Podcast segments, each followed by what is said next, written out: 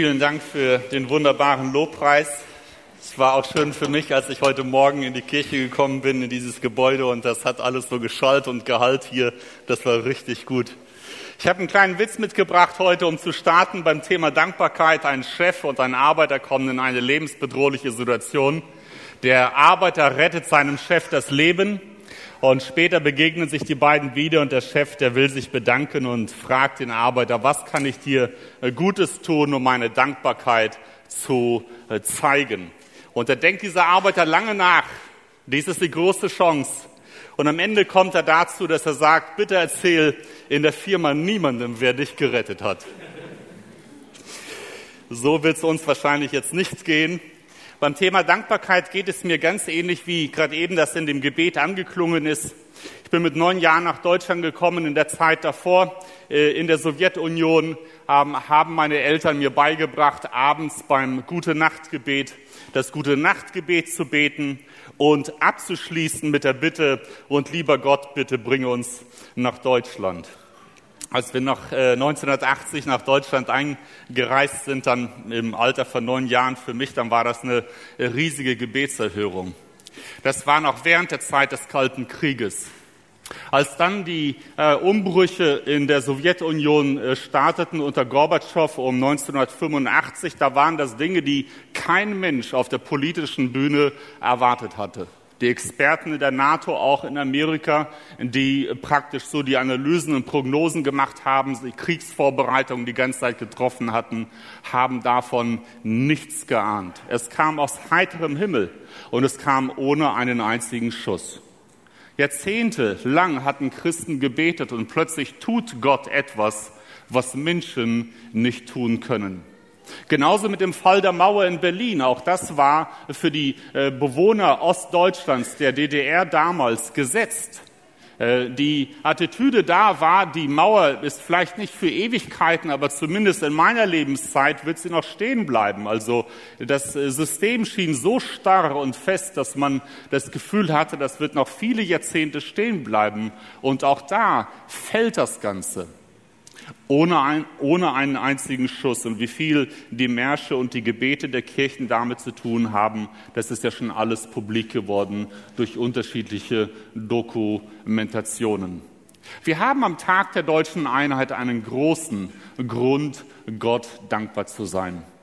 Gott lenkt, wenn Menschen in ihren freien Entscheidungen handeln, Gott behindert manchmal das Übel, er setzt Grenzen und er wirkt manchmal aus Handlungen, die äh, negativ sind, etwas Gutes.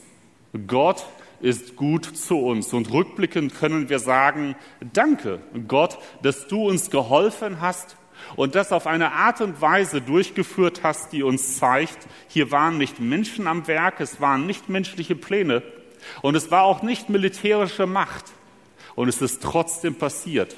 Und dafür sind wir dankbar. Wir leben heute in einer Welt, in der man sagen kann, noch nie zuvor in der gesamten Geschichte der Menschheit hat es so viele Menschen gegeben, die ihr Schicksal zum großen Teil selbst bestimmen konnten. Noch nie zuvor konnte man sich selbst entscheiden, womit man seinen Lebensunterhalt verdienen will. Nie zuvor gab es so eine gute ärztliche Versorgung weltweit, nicht nur in Europa.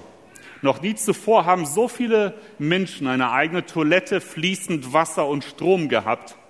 Und trotzdem scheint es, dass noch nie zuvor so viele Menschen gerade in der zivilisierten Welt so undankbar waren. Es scheint fast so, dass mit den äh, Gegebenheiten und mit den äh, Lebensstandards, die steigen, auch die Erwartungshaltung steigt und dass diese Erwartungshaltung schneller steigt als der Lebensstandard. Vielleicht kennen wir das aus unserem eigenen Leben mit den Geschenken, die wir unseren Kindern machen oder die, den Geschenken, die wir uns selbst machen, dass praktisch der, Wunsch, der Wunsch nach mehr ähm, schneller wächst als das, was man sich so anschaffen kann. Es gibt viel Grund zur Dankbarkeit. Wenn du Nahrung im Kühlschrank hast, wenn du Kleidung an deinem Leib hast, ein Dach über dem Kopf und einen Schlafplatz, dann bist du reicher als 75 Prozent dieser Welt. Und wenn du Geld auf der Bank hast oder in deiner Brieftasche oder sonst irgendwo zu Hause rumliegen hast, dann gehörst du schon zu den Top 8 Prozent der Reichen dieser Welt. Und wenn du heute Morgen gesund aufgewacht bist, geht es dir wahrscheinlich besser als eine Million Menschen in dieser Welt, die diese Woche nicht überleben werden. Und wenn du nie die Gefahr eines Krieges um dich herum erlebt hast, nie Elend, Hunger, Folter, Schmerz oder Gefangenschaft, dann geht es dir besser als 500 Millionen Menschen, die momentan in dieser Welt damit konfrontiert sind. Und wenn du an einem Gottesdienst teilnehmen kannst, wie wir heute hier, ohne Furcht verfolgt, bedroht, verhaftet oder gefoltert zu werden, dann bist du gesegneter als die Hälfte der Menschheit auf dieser Erde. Friedrich Schiller sagte, was ist vergesslicher als Dankbarkeit? Und heute geht es mir nicht darum zu sagen, wir müssen uns ein schlechtes Gewissen machen, dass wir nicht jeden Tag des Jahres so dankbar sind wie am Erntedankfest. Das, das ist nicht rational, das ist nicht logisch. Und als ich die Anfrage bekommen habe, herzukommen zu predigen, und es war ja klar, es ist Erntedankfest, und dann damit ist das Thema auch schon ziemlich gesetzt, da habe ich mir gesagt, das, das wird gut, weil das Thema liegt mir, ich mag das Thema und die Gemeinde, ich habe immer das Gefühl, wenn ich mit Leuten aus dieser Gemeinde zu tun habe, dass das keine Miesepeter sind. Hier ist nicht die Stimmung so, sondern die ist eher positiv. Da wusste ich, das wird eine leichte Sache, weil, weil in der Gemeinde verfängt sowas, das sind Leute, die sind so drauf, die sind so orientiert, das ist eine dankbare Truppe. Der große Staatsphilosoph in Rom, der bis 63 vor Christus lebte, also ungefähr 100 Jahre vor unserem Herrn, der viel Schlaues geschrieben hat, hat einmal Folgendes gesagt. Er war äh, also Marcus Tullius äh, Cicero sagte, Dankbarkeit ist nicht nur die größte aller Tugenden, sondern auch die Mutter von allen. Ich sage es nochmal, Dankbarkeit ist nicht nur die größte aller Tugenden, sondern die Mutter von allem. Und das kann ich an einer ganz kleinen Sache beweisen. Stell dir vor, du bist mit deinem Ehepartner verheiratet und hast ihn von Herzen lieb, aber das sind so ein paar Kleinigkeiten nach den Flitterwochen und dem ersten Jahr der Ehe, die sich herauskristallisieren, die würdest du gerne ändern. Und wenn du mit einer Lupe durchs Leben läufst und versuchst deinem Partner zu helfen, sich zu verbessern und er reagiert negativ und du liebst ihn so sehr, dass du ihn immer noch weiter optimieren willst und du arbeitest weiter, dann wird aus deiner Liebe ein Kampf. Wenn aber die Dankbarkeit da ist und du die ganze Zeit so dieses Gefühl hast, ja, ich bin dankbar für dich, wie du bist, dann wird, werden die kritischen Punkte klein bleiben und die großen positiven Dinge groß. Und dann wird auch da, wo man manchmal ein äh, Gespräch hat, was nicht ganz so leicht ist, wenn es von Dankbarkeit getragen ist und du dem Partner sagst, wie dankbar du bist, dann ist eine ganz andere Atmosphäre da. Das heißt also, die Liebe als Tugend wird durch die Dankbarkeit gelenkt. Entweder kann sie wachsen und richtig äh, sich zu dem entfalten, wozu sie da ist, oder aber sie kann umschwenken in eine Richtung, wo die Liebe abbaut und kaputt geht. Und so geht es bei vielen anderen Tugenden auch. Und deshalb ist es für uns wichtig, heute nicht zu sagen, dankst du jeden Tag des Jahres so viel wie an Erntedank, sondern zu sagen, ist Dankbarkeit so die Grundstimmung, der Grundtenor, die Grundhaltung, die ich im Leben habe. Ich muss nicht jeden Tag über die Dinge nachdenken, über die ich dankbar bin, obwohl das, wenn man äh, sich mit dem Thema auseinandersetzt, manchmal eine ganz gute Übung ist, wie das, was der Sascha heute schon angestoßen hat.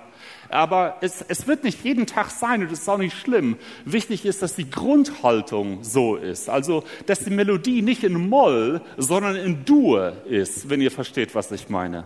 Dass da so diese Grundhaltung ist, die positiv ist. Und das ist etwas, was der Apostel Paulus uns als Christen mitgibt in 1. Thessalonicher Kapitel 5 ab Vers 18 als Befehl, seid dankbar in allen Dingen, denn das ist der Wille Gottes in Christus Jesus für euch.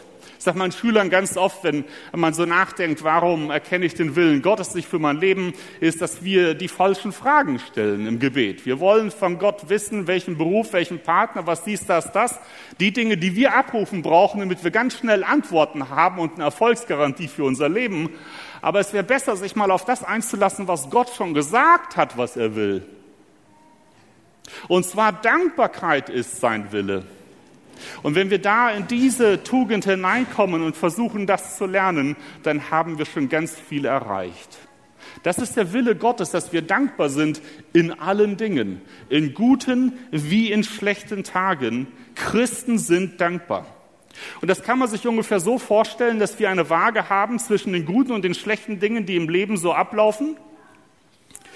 Und da werden Dinge sein, die in deinem Leben nicht positiv sind, wo du sagst, dafür bin ich nicht dankbar, das gefällt mir nicht. Und äh, die hat jeder von uns. Jeder hat Leid erlebt, jeder hat in, dieser, in der einen oder anderen Form Enttäuschungen erlebt. Und wir sind dankbar für die Regierung, aber auch da wird jeder einzelne Punkte haben, wo er sagt, das hätte ich mir anders gewünscht oder das müsste sich eigentlich noch verändern. Das ist in Ordnung, das ist gut so. Aber als Christ haben wir auf der anderen Seite das große Gewicht, was in die Waage kommt, dass Gott uns liebt und das am Kreuz bewiesen hat und am Kreuz unsere Schuld weggenommen hat und uns dann so dieses Siegel gegeben hat, deshalb diese Urkunde mit dem Siegel, dass wir angenommen sind und dass das fest ist und dass wir dazugehören, dass wir ewiges Leben haben, dass wir in seine Familie hineingehören.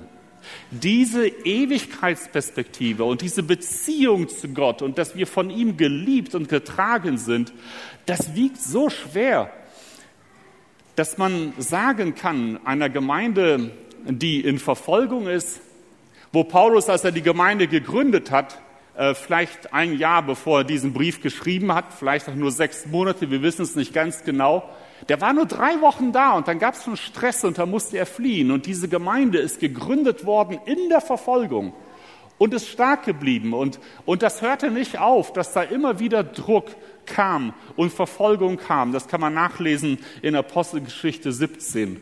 Diese Leute hatten von vornherein negative Erfahrungen und trotzdem überwiegt das Positive, von Gott geliebt zu sein die Ewigkeit geschenkt zu bekommen, die persönliche Schuld und Sünde vergeben zu bekommen, wiegt mehr als alles andere. Und deshalb sind Christen grundsätzlich von der Grundhaltung her auch in schlechten Zeiten Menschen, die sagen können, ich bin Gott dankbar, aber heute bin ich traurig, weil dies passiert ist. Heute bin ich enttäuscht, weil das passiert ist. Aber die Grundhaltung ist die der Traurigkeit. Ich habe das als junger Mensch gelernt in meiner Familie. Ich hatte einen Opa, den habe ich sehr geliebt und verehrt. Und der war in der Verwandtschaft bekannt dafür, dass er Dinge schwarz gesehen hat. Ähm, dem hat man nachgesagt, dass er jedes Jahr ab seinem 40. oder 45. Lebensjahr schon gesagt hat, dass er dieses Jahr nicht überleben wird. Er war auch gläubig. Es war ein toller Opa. Ich habe nichts gegen ihn. Das, ich ich habe ihn immer bewundert, aber das hat man ihm so nachgesagt. Und ich kann mich an eine Begebenheit erinnern, als ich bei ihm im Wohnzimmer saß und wir geredet haben und er hatte wieder einen dieser Tage, wo, wo er so richtig Dinge schwarz gesehen hat. Und ich habe versucht, so ein bisschen dagegen zu argumentieren, mit zarten 14 oder 15, weil ich dachte, ich bin schlau, ich habe auch was zu sagen und bringe so ein kleines Argumentchen dagegen. Platt gemacht. Und alles negativ. Dann bringe ich wieder ein Argument Menschen dagegen, wieder platt gemacht, alles negativ. Und dann versuche ich wieder was zu sagen, wieder platt gemacht. Und ich kann mich heute noch erinnern, wie ich da saß und ich so dieses Gefühl hatte, boah, es ist wahrscheinlich alles schlimm. Es ist alles hoffnungslos. Wenn die Lichter ausgehen und die Zukunft nur noch schwarz ist. Mein Opa hatte viel erlebt. Das war keine leichte Zeit, in die er hineingeboren wurde. Er hatte den Zweiten Weltkrieg erlebt und die schlimmen Dinge, die so damit verbunden waren in der Zeit danach in der Sowjetunion. Aber ich hatte in derselben Verwandtschaft meine Urgroßmutter auch noch kennengelernt. Und das war ein Segen für mich, geboren 1904. Das heißt, in der Sowjetunion hatte die Oktoberrevolution, den Ersten Weltkrieg, die Stalin-Jahre, den Zweiten Weltkrieg mitgemacht. Der Ehemann war zwölf Jahre im Gefängnis gefoltert worden, weil er ein Prediger war. Mein Urgroßvater, äh, der hatte Kinder verloren und wiedergefunden. Die hat ein Drama erlebt, das viermal so schlimm war als das, was mein Opa erlebt hatte. Und das ist alles noch viel schlimmer als das, was ich in meinem Leben habe. Aber jedes Mal, wenn ich meine Urgroßmutter besucht habe, dann hat die zu mir gesagt, die war schon so alt, die hat mich immer mit Willi angesprochen, das ist mein Bruder, die hat uns beide verwechselt, aber die wusste, dass ich der Prediger in der Familie bin. Und dann sagte es zu mir, Willi, lies doch mal ähm, Psalm 103 und predige was dazu. Jedes Mal. Und da musste ich spontan ihr Psalm 103 lesen, das war ihr Lieblingstext. Und etwas dazu predigen. Lobe den Herrn meine Seele und vergiss nicht, was er dir Gutes getan hat. Und für mich war die Frage, wie kann man so viel Dreck erlebt haben, und am Ende des Lebens als Quintessenz Lobe den Herrn meine Seele haben. Und auf der anderen Seite hatte mein Opa, den, den, den ich von Herzen liebe, das war mein Held, aber weniger erlebt und seine Stimmung war ganz anders. Da habe ich kapiert, das ist eine Entscheidung. Es ist eine Entscheidung, das liegt nicht daran, was du erlebst und wie es da draußen aussieht. Es ist eine Entscheidung, wie du dein Herz ausrichtest. Und dann wird es dir auch so gehen. Dann wirst du auch die Dinge sehen, für die du dankbar sein kannst oder eben nicht. Es hängt nicht an den Umständen. Und deshalb einige Fragen. Wenn es dir heute zum Beispiel so geht, dass du sagst, ich leide gerade, ich kann nicht danken, dann würden wir sagen, ja. Ihr alle wisst, ich persönlich habe das Leid, den Verlust meines, meiner Ehepartnerin, meiner ersten Ehefrau selbst auch erlebt. Und ich weiß, dass es dort Phasen gibt, in denen man einfach tief getroffen ist vom Schmerz und man so richtig durch ein Tränental geht. Und da wird man nicht jeden Tag Lobeslieder singen und da soll man sich auch nicht zu zwingen. Da ist es wichtig, ehrlich zu sein und zu klagen. Aber in all diesem Klagen können wir auch dankbar sein für das Leben, das Gott schenkt, für die Erlösung, die er schenkt und für das ewige Leben. Wir haben in der dreijährigen Krebszeit mit meiner Frau erlebt, wie Gott uns durchgetragen hat, wie Gott geholfen hat. Wir haben erlebt, wie Gott Zukunft vorbereitet hat. Wir haben erlebt, wie meine Frau gerade zum Ende hin verstärkt in Lobpreis und Dankbarkeit gelebt hat und mehr Zeit im Lobpreis verbracht hat weil Gott sie vorbereitet hat auf ihre Zukunft, nämlich auf die Herrlichkeit. Und vielleicht wirst du, wenn die Zeit vorbei ist des Leids, auch irgendwann dahin kommen zu sagen, ich bin dankbar, nicht für das, was passiert ist, weil das ist böse und das kommt durch die Sünde Adams in die Welt, aber dankbar für die positiven Folgen, für die positiven Wirkungen des Leids. Leid enttäuscht nämlich, nimmt dir viele Täuschungen weg, falsche Ideen und Glaubenssätze weg. Es erdet dich, es macht dich empathischer mit anderen Menschen, die leiden. Es macht deinen Glauben fester und in Römer 5 redet Paulus davon, wie wir durch Verfolgung und Anfechtung, durch Probleme äh, bewährt werden und stärker werden und mehr Ausdauer haben und dadurch auch die Hoffnung haben, am Ziel anzukommen. Dafür kann man auch danken. Vielleicht sagst du, aber ich mache mir gerade Sorgen, Eduard. Wie soll ich da danken? Ich mache mir Sorgen um die Welt, ich mache mir Sorgen um meine Familie, ich mache mir Sorgen um mein Auskommen. Da würden wir auch sagen, sei ehrlich und sprich die Ängste aus. Wir wollen Gott immer um Hilfe bitten, wenn wir Probleme haben. Und wir wollen auch immer sehen, was wir selbst tun können. Aber wir können auch in einem Problemfeld Dankeswertes finden. Wenn du einen Teenager hast, der gerade auf Abwägen ist, dann kannst du dich ganz auf das konzentrieren, was schief läuft bei diesen Menschen und ihm das ständig spiegeln und vorhalten und sagen, was du anders haben möchtest. Und meistens sind die Folgen nicht ganz so positiv. Aber wenn du Dankenswertes findest an diesem selben Menschen und sagst, wie du dankbar bist für die Gaben und das Tolle und die Beziehung, auch von einem, der sich von dir entfernt, und du das positiv aussprichst, dann wird ein Wort der Korrektur nach zehn Dankesworten mehr Gewicht haben und mehr helfen. Du kannst auch in einem Problemfeld Dinge finden, wo du dankbar sein kannst. Und wir müssen uns grundsätzlich sagen, wenn die Sorge überwiegt über deine Kinder, über deinen Beruf, über die Zukunft und über Deutschland und du sagst, es geht irgendwie alles den Bach runter und ich bin nur noch getragen von Sorge, dann theologisch gesprochen bedeutet das, dass in deinem Unterbewusstsein Gott die Welt nicht mehr im Griff hat.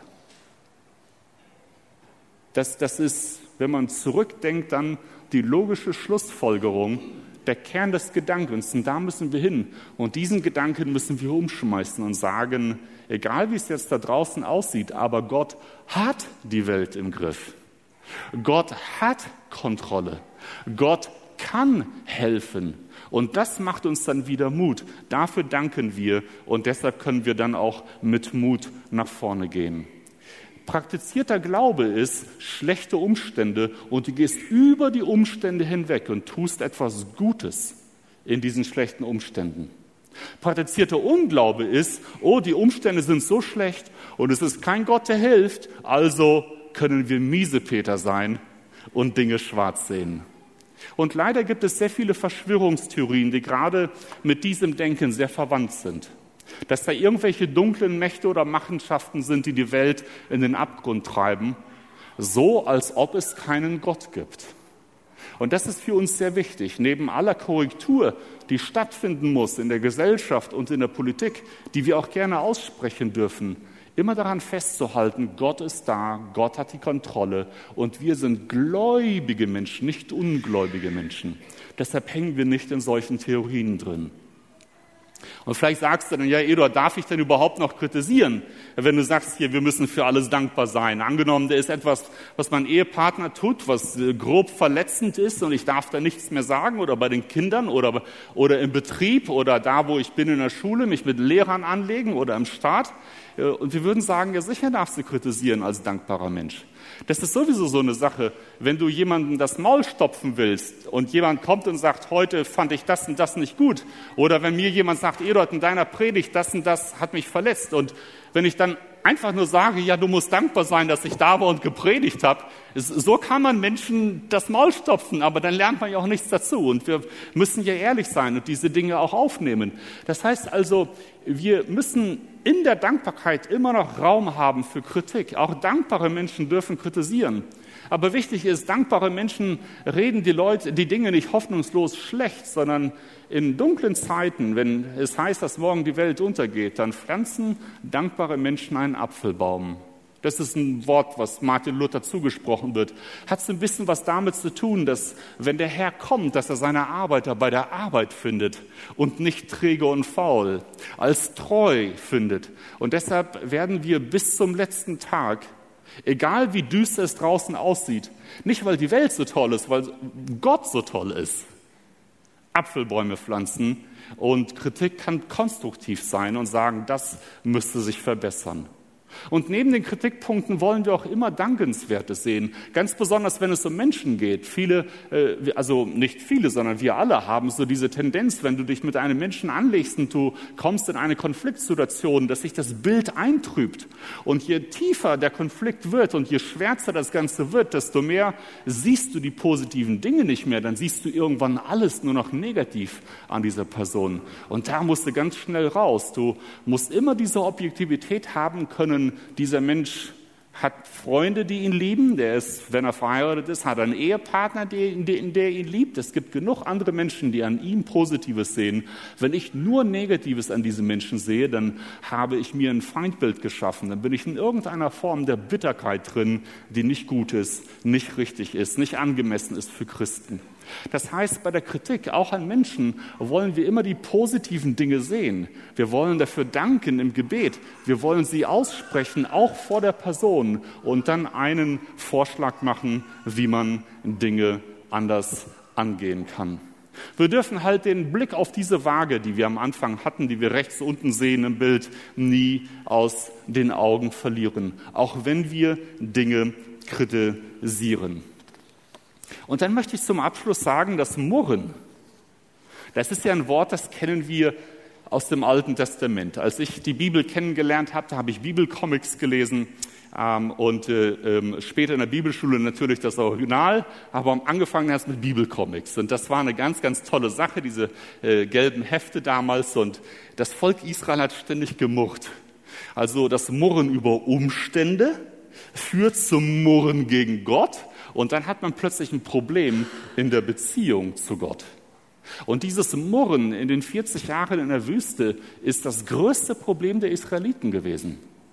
Und deshalb ist es für uns wichtig, daraus zu lernen und sagen, Murren ist eigentlich eine Auflehnung, als eine langfristige Lebenshaltung. Und so eine Auflehnung, dass alles nicht gut ist, dass es mir nicht gefällt, dass man so eine, so eine Rambo-Einstellung hat, so eine Rebelleneinstellung, das ist eigentlich eine Auflehnung gegen Gott. Christen gehen guten Mutes durch Schwierigkeiten. Sie rechnen mit Gottes Hilfe. Christen sagen mit, mit äh, dem Psalmisten, lobe den Herrn meine Seele und vergiss nicht, was er dir Gutes getan hat. Murren als grundsätzliche Einstellung, als Lebenshaltung ist etwas, was uns eigentlich kaputt macht. Es gibt übrigens wissenschaftliche Studien, die sich damit befasst haben, wie eine dankbare Haltung sich auf Menschen auswirkt, auf die Gesundheit, auf die Psyche, auf das Gehirn. Und da gibt es eine Studie von äh, Professor Mills von der University of Indiana, und er hatte 43 Probanden, die mit Depressionen und Angststörungen äh, selektiert wurden, also Menschen, die wirklich ähm, erkrankt waren und dort in einem Loch hingen. Und äh, den, der Hälfte von denen, 22, hat er die Aufgabe gegeben, die der Sascha uns für diesen Gottesdienst gegeben hat. Nur sie sollten das wöchentlich machen, dreimal die Woche, 20 Minuten lang einen Brief schreiben, in welchem sie dem Empfänger ihre Dankbarkeit ausdrücken. Und das Ergebnis war die 22 Probanden mit der Dankbarkeitsübung. Im Vergleich dazu hat er natürlich die Gruppe gehabt, die nichts gemacht haben, damit man den Unterschied messen kann, zeigten auch Monate später noch deutlich mehr Aktivität in der aktivierten Hirnregion. Und das ist etwas in der äh, Therapie heute für Menschen, die äh, mit Angsterkrankungen zu tun haben oder depressive Verstimmungen haben, etwas Wiederkehrendes. Es ist etwas, was ich regelmäßig mache in Eheseelsorge, wenn ähm, Menschen sich auseinandergelebt haben und eine Missstimmung ist und äh, also nicht, wenn der eine oder andere eine schwere sündige Verfehlung hat, sondern wenn es so dieses Auseinanderleben ist und dieser alltägliche Knatsch, dann ist das eine richtig gute Übung, sich jeden Tag eine Sache aufzuschreiben, wofür du für den Partner dankbar bist, also nur eine, und dann dankst du dafür, und am nächsten Tag eine zweite, und dann dankst du für die zwei, und am nächsten Tag eine dritte, und dann dankst du für die drei, und so machst du das einen Monat lang oder zwei Monate lang, und das verändert Dinge in deiner Haltung. Es nimmt dir die Brille ab, die du hast auf deinen Ehepartner, und schenkt dir eine bessere, eine äh, äh gute Brille, und du wirst deinen Partner in einem anderen Licht sehen. So, jetzt haben wir das. Ich habe gerade eben das Ergebnis eigentlich von der anderen Studie vorgelesen. Ich bin ein bisschen vorgesprungen. Und zwar äh, habe ich gerade eben ähm, eine Studie gelesen, ähm, wo sich etwas im Gehirn verändert hat. Die Übung war ähnlich. Aber diese Studie, die ich hier gerade habe, ist ähm, ähm, eigentlich so ausgegangen, dass sie körperliche Veränderungen gesehen haben, nämlich dass Entzündungswerte gesunken sind und die Leute ein reduziertes Infarktrisiko hatten. Weitere Vorteile, die man herausgefunden hat, ist, man hat, wenn man dankbar ist, ein stärkeres Immunsystem, weniger Stress, eine höhere Resilienz, also man kann mehr ab und mehr aushalten, ein gesünderes Herz, mehr Motivation, eine bessere Laune, besserer Schlaf, mehr innere Ausgeglichenheit und ein stärkeres soziales Netz. Das ist richtig schön ausgedrückt dafür, du hast mehr Freunde, wenn du dankbar bist.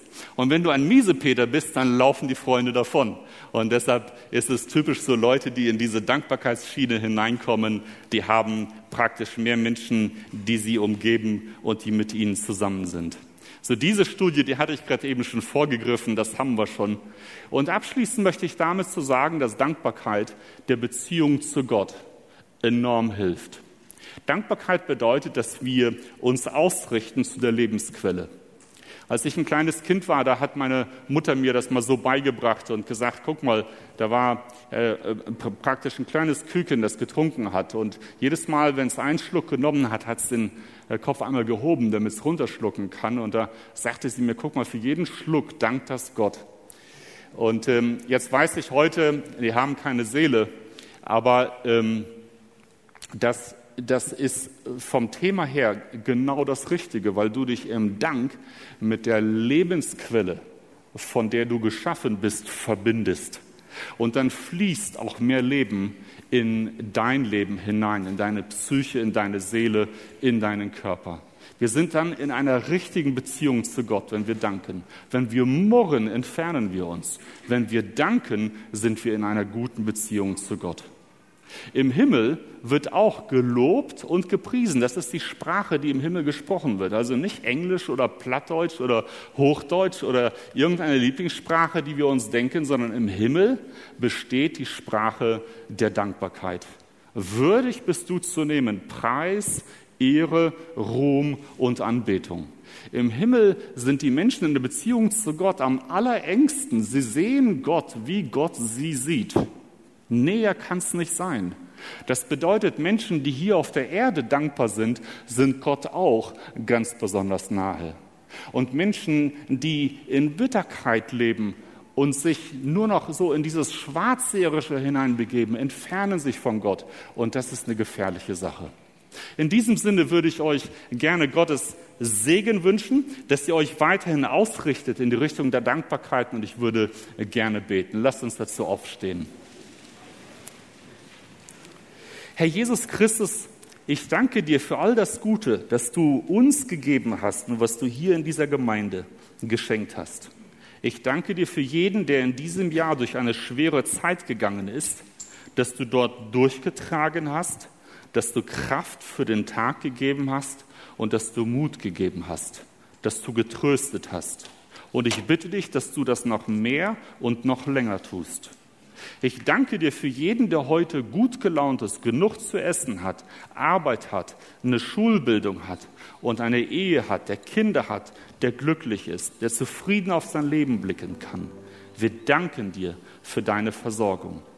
Und ich danke dir für jeden, der dich angenommen hat als Erretter, dass du ihnen das ewige Leben geschenkt hast und dass du ihnen zugesichert hast, dass sie in deine Familie hineingehören.